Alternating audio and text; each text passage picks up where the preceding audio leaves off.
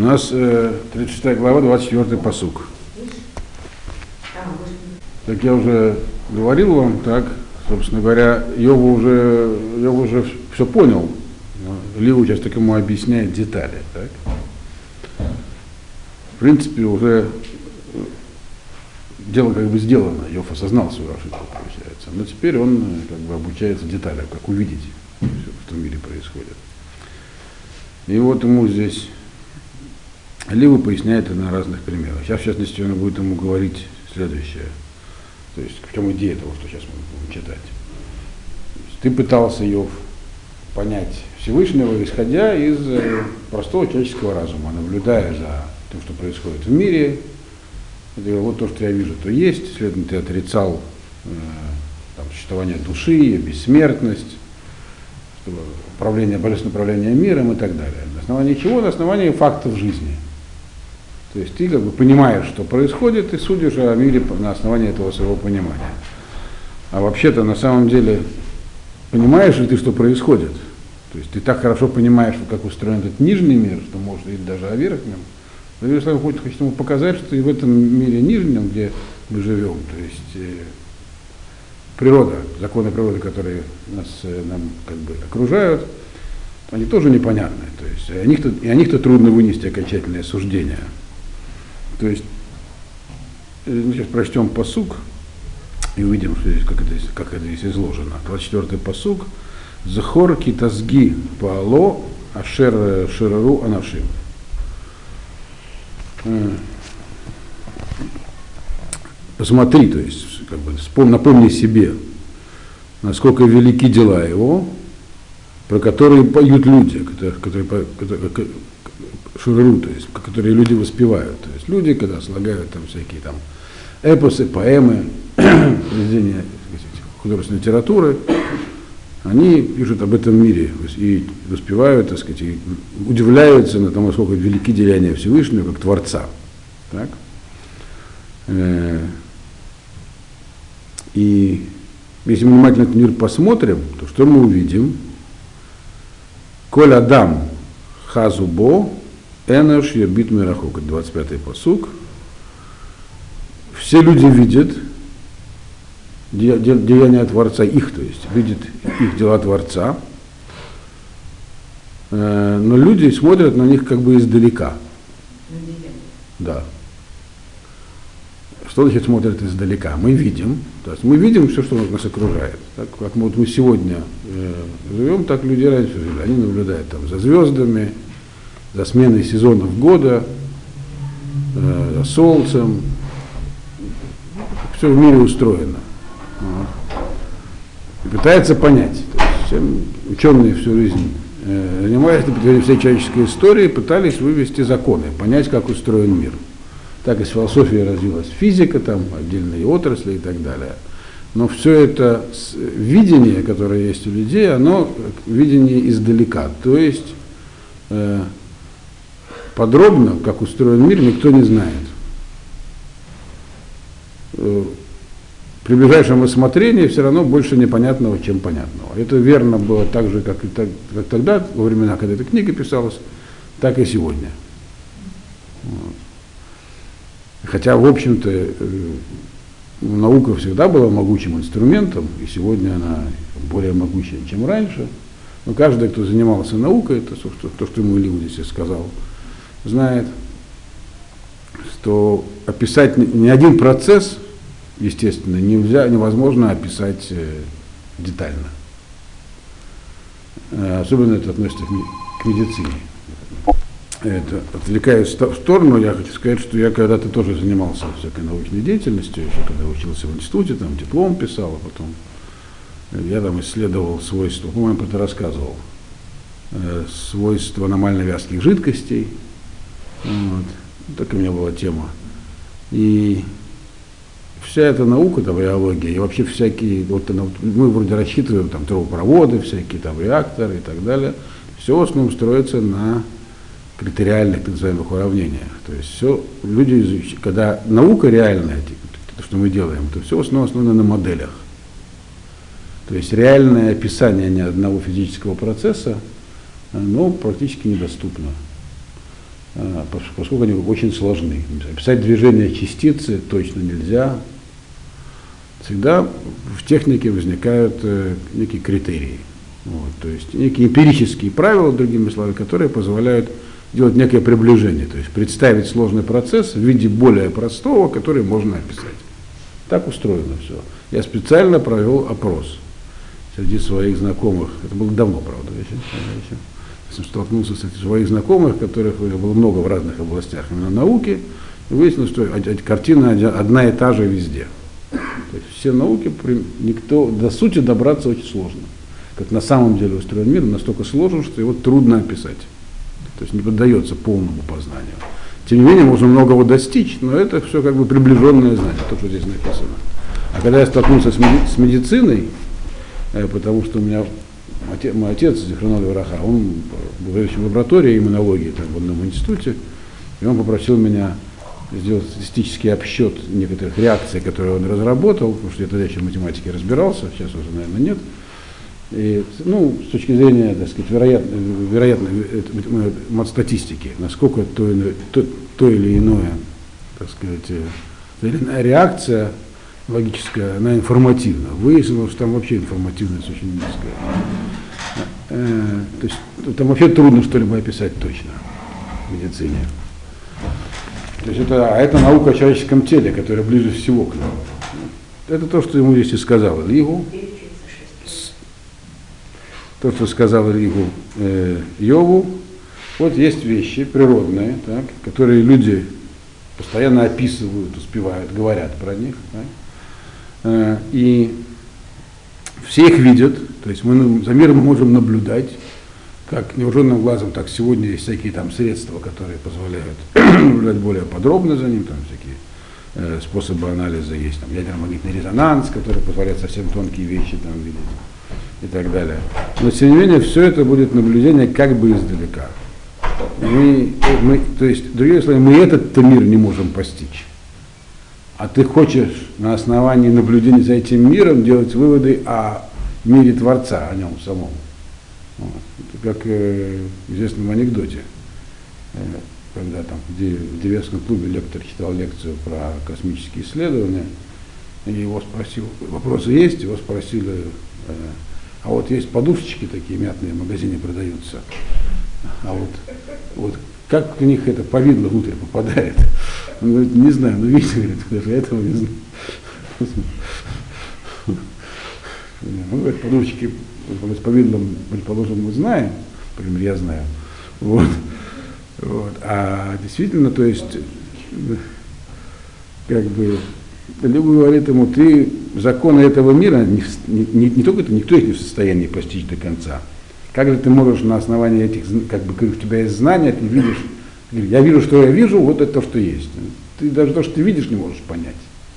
Вот. И дальше он будет ему приводить примеры, как же он этого не может понять. 26-й посук. Геркель сагил да, миспар шанав велохакер. Ведь Вашем он говорит, он очень велик Саги. И поэтому непостижим. Велик в том смысле, что он э, выше, чем все, что мы видим. То есть мы видим окружающий нас мир, а Ашем больше этого мира. Больше во всех смыслах, не, только не, не в физическом смысле, а потому что он более непостижим. То есть законы этого мира велики в том смысле, что их настолько много, что мы не можем их, э, и они настолько сложны, что мы не можем их постичь. А Ашем намного, вы, намного больше и сложнее. Поэтому точно не можем понять. Он непостижим. Миспар э, э, Волохекер, значит, вне времени, значит, Миспар Шанав, как бы как число лет. То есть, разве есть у него число лет, то есть, другими словами, он находится вне времени, а это вообще непостижимо.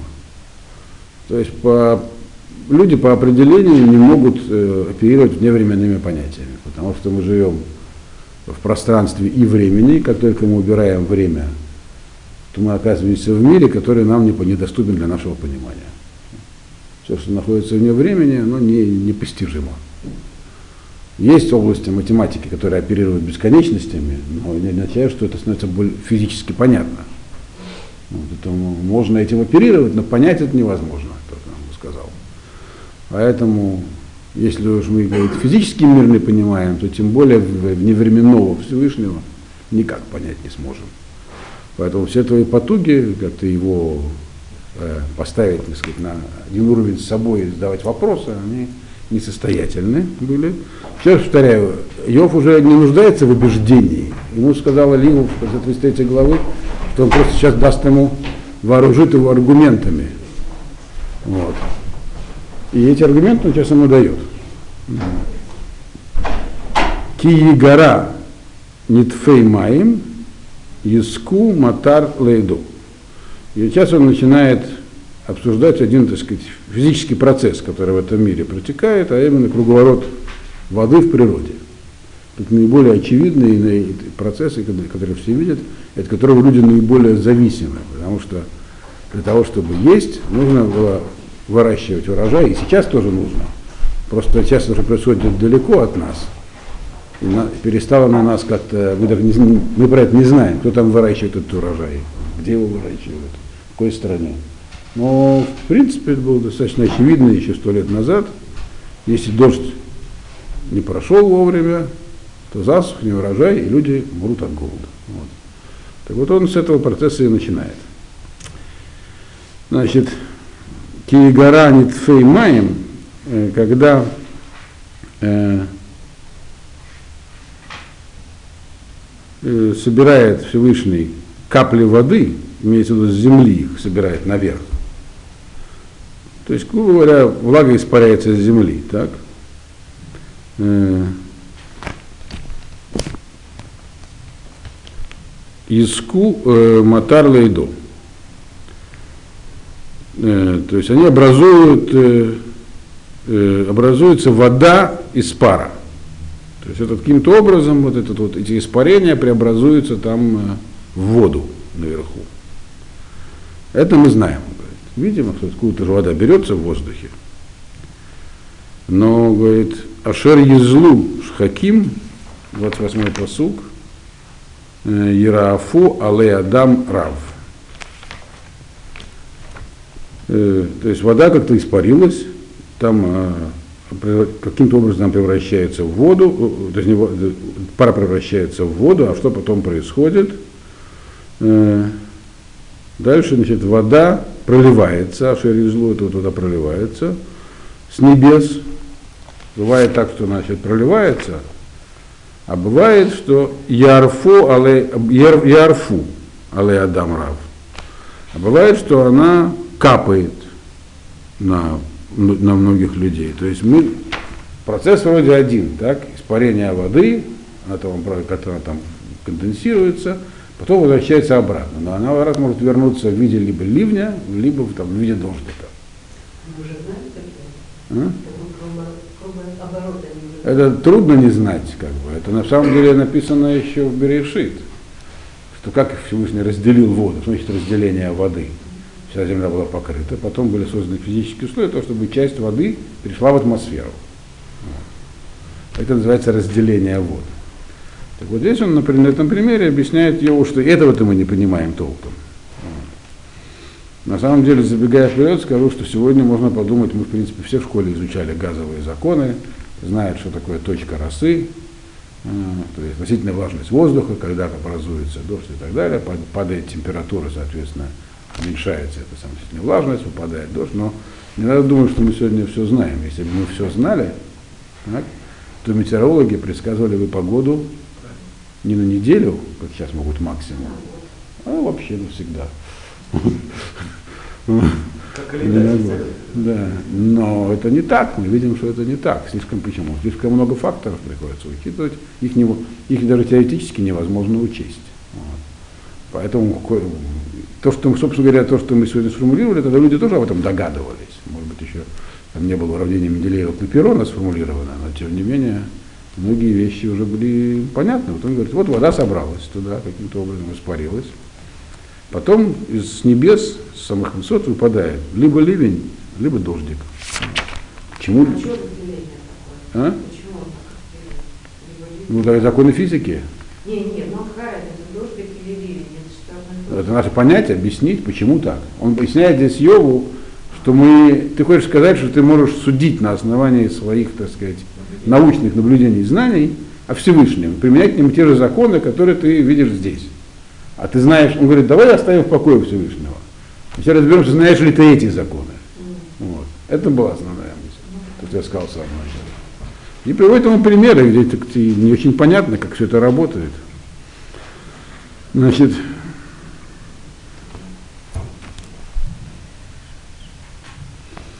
Ав и Левин Мифрасей Ав, Тесуот э, Сукосо, такое сложное по построению посук, значит, даже если есть, э, ну это такой перевод просто такой э, смысловой, даже если есть влага в воздухе, то есть, то есть даже если, э, дословно написано так, даже если сами, так сказать, э, облака, которые в воздухе, они понимают, что в них есть вода, распространена среди них там распространена, так, э, и, то есть они никуда не исчезли. То есть когда мы видим над нами чистое небо, не означает, что там нет воды, он хочет сказать влага все равно растворена. Это 29-й посуг. В любом случае какая-то, языком, все равно какая-то влажность воздуха есть. Мы ее не видим, мы видим чистое небо, но сами как бы облака там существуют в скрытой форме. Они это понимают про себя. Понимают в кавычках, а пока ничего понимать не могут. То есть что-то там содержится в воздухе. Э, ген э, парас э, алаф оро, в гаям кисо. А почему вдруг это облака исчезают? Почему мы видим чистое небо?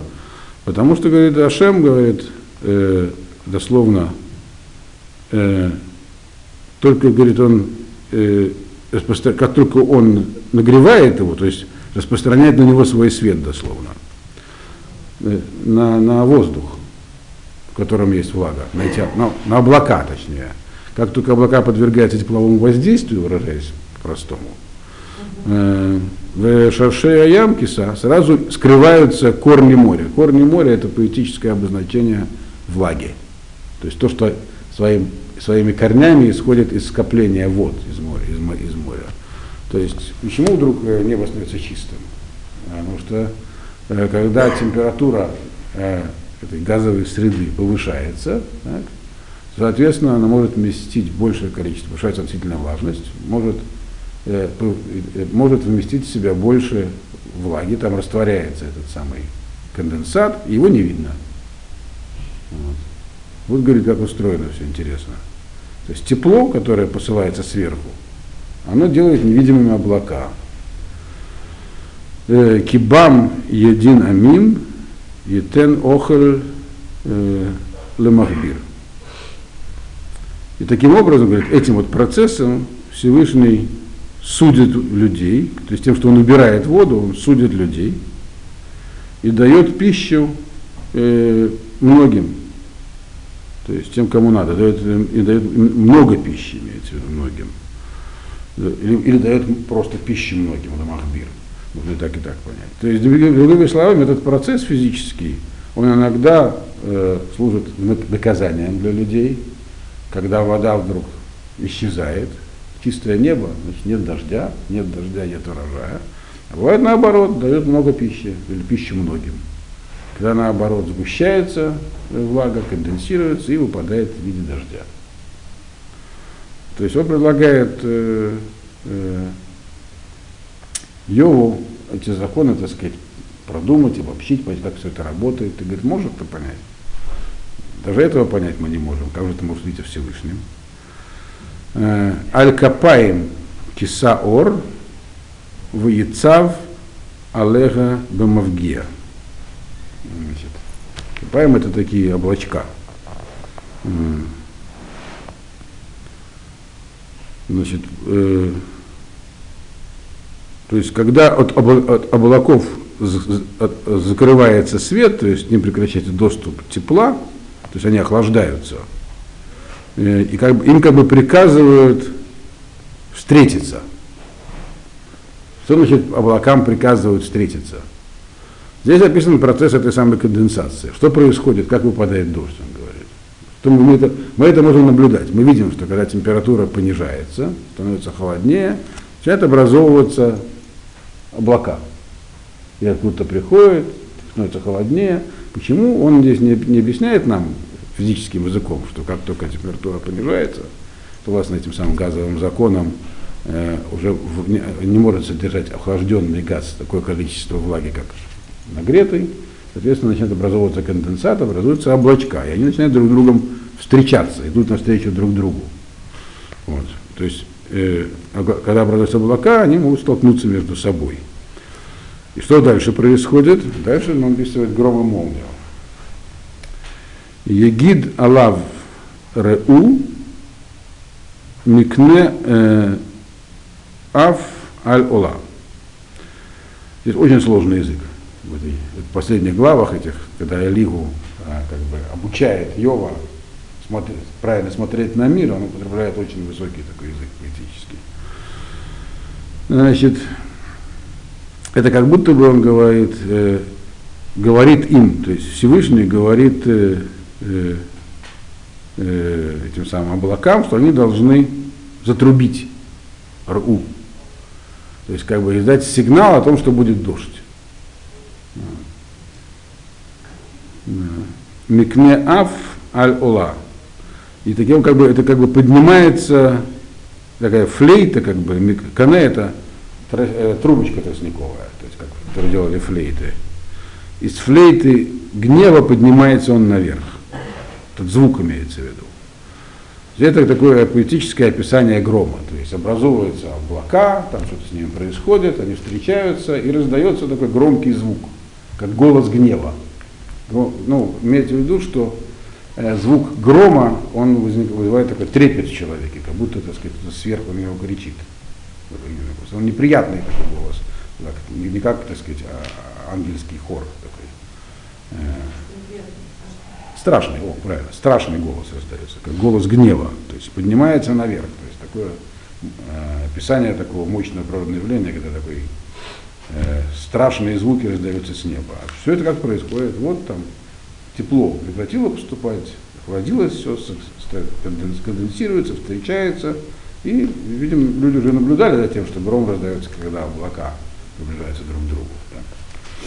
Значит, то есть этот звук его возносится наверх. Значит, дальше начинается 37 глава, но как бы здесь продолжение того же самого, это не отдельная, можно сказать, глава. Мы их пройдем сегодня, постараемся, поскольку 10-12 пройти. Э, Авзот Ехераг Либи Ваетер Менкумо. И даже от этого, то есть от этого вот э, звука грома, задрожит мое сердце и сдвинется с места. То есть по-русски сказали бы уйдет в пятки, сдвинется с места сердце. Вот. То есть это страшное впечатление. То есть это другие, почему говорит даже от этого? То есть даже от простого грома, который, в общем-то, чисто природное явление, человек испытывает страх и трепет. А как бы имеется в виду, а если мы себе представим, что это не гром, а это явное проявление Всевышнего, такие, там, типа, типа на горе Синай. Когда там, там тоже говорилось про, что было на горе Синай. Люди видели, написано, гром, там, и слышали свет, то есть что-то непонятное происходит. Что то, что видели, нужно слышали, то, что нужно слышать, видели. То есть, то есть когда проявляется Ашем сам, не в законах природы, это намного сильнее должно быть. А ты хочешь, э, то есть на, на нас даже природные явления производят впечатление, которое мы не в состоянии описать и пережить бывает. А ты хочешь учить что-то про Всевышнего. Это та же самая мысль здесь продолжается. То есть сердце в пятки уходит просто от грома, он говорит. Шиму шамоа берогез коло вегега пив яце.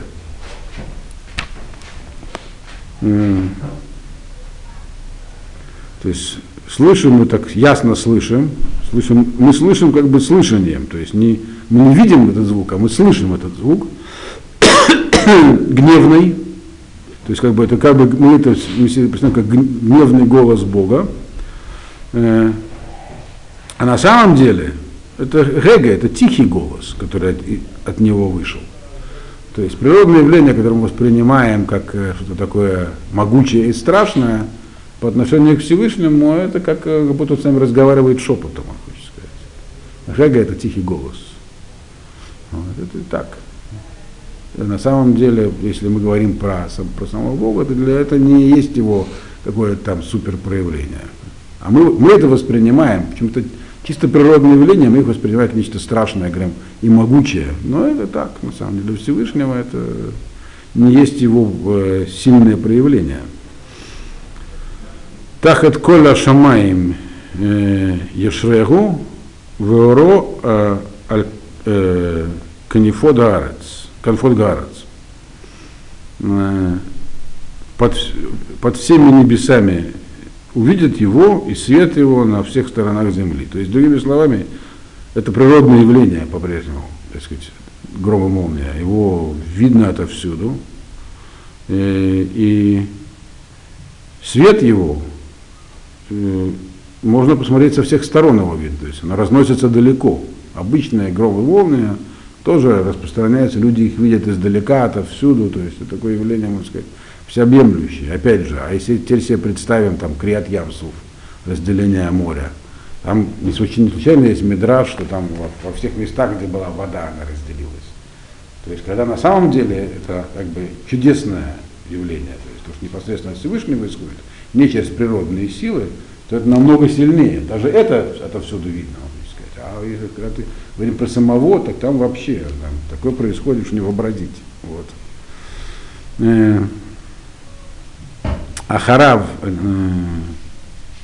мы сейчас находимся? Четвертый посук.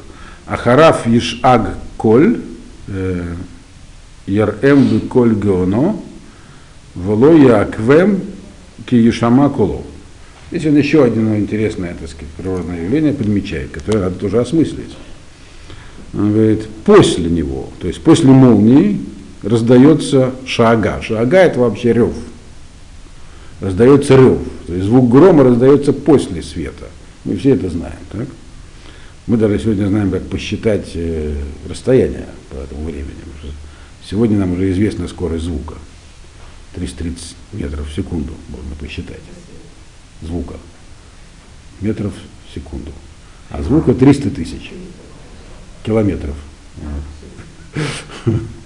Тоже кто проверял. Ну, значит, так вот. Не знаю, я не в курсе. Вот. Так вот, после него то есть после молнии раздается звук этот самый такой ревущий, Ерам беколь, то есть этот, он, этот гром, он возрастает, он раз, голос грома, так сказать, возрастает гону, э, то есть громче и громче становится. Но на самом деле он говорит, вело Якве, на самом деле это не то, что он отстает. Э, Киешмакола, мы только слышим его голос. То есть, лучше сказать, на самом деле это все происходит одновременно гром и молния происходят одновременно. Нам кажется, что есть отставание, на самом деле никакого отставания нет. То есть да, такое есть явление. Тоже надо понять, почему так происходит. Что это такое? То есть мы видим, вначале видим, потом слышим. Но на самом деле это происходит одновременно. Говорит, нет никакой, то есть откуда-то уже Илив узнал, что гром, и гром появляется не после молнии, а наоборот, она гремит и, и проскакивает молния. То есть просто видим молнию раньше, чем слышим звук. Это то, что здесь Йову сказал. Вот подумай об этом. Э, Ярем, э, пятый посук. Ярем кель беколо, э, нифлаот осек долот, велоды да. Значит,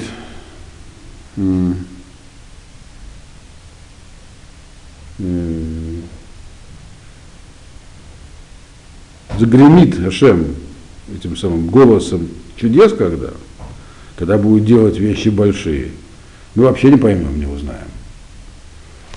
То есть, если у нас мы видим отставание там, звука от света, это происходит во время грозы. А если это будет чудеса Всевышнего, когда он загремит сам своим голосом, когда делает чудес, голосом чудесным, так? Когда будет делать такие большие чудеса, так это нам вообще не понять будет. Мы, другими словами, мы обычный, обычный дождь с грозой. Чтобы описать, нужно нам очень сильно напрячься и многого непонятного. А когда это будет сам Ашем, так мы вообще не поймем. Поэтому не надо, говорит, пытаться сказать, применять логику человеческую к описанию Всевышнего. И шестой посук, дальше он, значит, с дождем временно закончил, переходит к снегу. То есть ну, здесь описывают простые повседневные явления. И только интересно, что из этого описания дальше видно, что речь идет про места, где образуется лед, снег, то есть вроде как не в земле Израиля. Там в другом месте это происходило. Я уже начал в самом начале говорю, что нам не, неизвестно, когда была написана эта книга, где и кем точно, то есть есть разные версии по этому поводу. Кило Шелег Йомар э, Гева Гаве Арец Вегешем э, Матар Вегешем э, Метрот Узо. Значит, теперь как бы о снеге, поговорим о снеге, говорит, килошелок, так сказать. Когда Всевышний говорит ему, чтобы был снег, то, то он, то он как, бы, как будто бы говорит земле, то есть имеется в виду той влаги, которая есть на земле, а также э, влаги, которая есть в дожде, и влаги, которые есть в ливне. То есть всяким, всякой воде, которая там, разных видах существует э, на земле, на небесах, он ей говорит, как будто вот, будьте снегом. То есть, это то, что мы видим. Самое простое. Вдруг появляется снег. Но откуда он берется? Говорит, есть же какие-то законы, как снег образуется. Не просто так вдруг делается снег. Тоже есть какие-то природные явления, которые надо пытаться понять, объяснить, можем понять, можем объяснить. Он говорит так. Э, ну, когда происходит это вот природное явление, то есть наступает зима, все превращается в снег, то для нас есть, для людей, простые последствия. Это то, что мы видим, то, что мы знаем. Так? Седьмой посук. Бият коль адам э, яхтом ладат коль аншей маасеву. Э, заканчивается э, работа всякого человека, то есть в руке всякого человека наступает конец. То есть он, э, сельскохозяйственный цикл на этот год заканчивается. Люди больше не работают. И что происходит, что они делают? Ладат кореш маасеху. То есть они должны подсчитать каждому человеку, сколько он заработал. То есть под, идет подсчет трудодней. Вот закончился сезон летний, собрали урожай, выпал снег. Чем занимаются люди? Начинают подсчитывать, сколько они собрали урожая, кто там, у кого были работники, кто сколько наработал, кому сколько заплатить. Это то, что мы, так сказать, видим. Что вот э, снег выпал каким-то образом, образовался снег, значит, настал конец работе. Э, и животные тоже, то есть есть некая цикличность жизни. Мы видим, что есть циклы. То есть был дождь, потом вдруг стал снег. От этого природного явления зависит наш жизненный цикл. И мы так время считаем и так далее. И не только мы, он говорит, но и животные тоже. В того хая бы моорев, убамонотейхем тишкон. И говорит, животные тоже, некоторые, значит, хая, которые в моорев, садятся в засаду, то есть зимой животные тоже меняют свой образ жизни. С активного на пассивный. Те, которые раньше бегали и искали кого теперь значит, сидят в зас... некоторые животные, они не впадают в спячку, а сидят в засаде, ловят, кто попадется. А некоторые залегают в берлогу, бомонотегом тяжком, ложатся в берлогу. Там. Либо они впадают в спячку, либо у них там запасы есть, как у белок. То есть это вот смена, э, грубо говоря, когда меняется дождь на снег, это сильно влияет на жизнь всех. Э, откуда это берется вообще, как это образуется. Он говорит, опять же, то, что мы видим, девятый посук. Э, мин, минахедер того суфа, э, у мизарим кара. Хедер это не комната здесь означает, а юг, хедрей тейман. Юг называется еще не, не, не хедрей тейман, так сказать, обиталище теймана, то есть южного ветра. Там. То есть с юга приходит вместо теплого ветра, ветра имеется в виду суфа, бури, которые очевидно разгоняют там облака, у, мимизарим кора. И откуда-то, что такое мимизарим, есть разные мнения, что это слово означает. По-простому это означает созвездие. То есть откуда-то свыше приходит холод, так можно перевести. То есть становится холодно. Вот. Значит, и дальше имени Кель э, Етен Кара, э, Корах, Верохов Маим, э, бемуцак. И это не шмат кель, то есть как бы дыханием Всевышнего появляется лед. Дыхание Всевышнего, это не, не имеется в виду прямом дыхание Всевышнего, имеется в виду некий сильный поток чего-то. Дыхание Всевышнего это аллегорическое обозначение сильного потока чего бы то ни было. Вот, то есть откуда приходит сильный поток холодного воздуха, очевидно, имеется в виду, и образуется лед. И широкие реки становятся твердыми, то есть замерзают. В Израиле, как мы знаем, не на Ближнем Востоке, хоть что-нибудь бы там замерзало где-нибудь. Кенерет, Средиземное море, Мертвое море, всякие рухики точно не замерзают никогда. Где это происходило? Это на Востоке, он пишет, э, в самом начале. То есть вот э, происходит некий катаклизм природный, то есть не катаклизм, а это естественный ход вещей, меняется все, и все раз замерзает. Значит, и ав бри э, ятриах ав яфиц анан оро. Здесь как бы очень совсем красиво сказано. И чистый снег, он обременяет облако. То есть облако как бы беременно чистым снегом, ему трудно его нести. Ефиц Анан Оро и распространяет облако свет свой.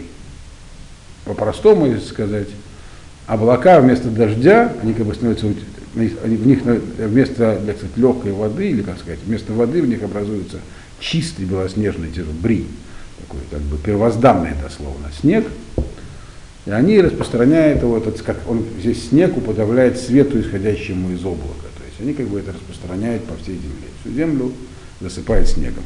Вот такая вот. Э, а дальше э, причина этого он объясняет как бы на таком-то уровне. Это мы уже в следующий раз все. Сложный здесь очень язык, но, но ну, как я уже сказал, идеи все основные уже высказаны. По крайней мере, э, ну, здесь новых не предвидится, до 38 главы, где будет Ашем говорить.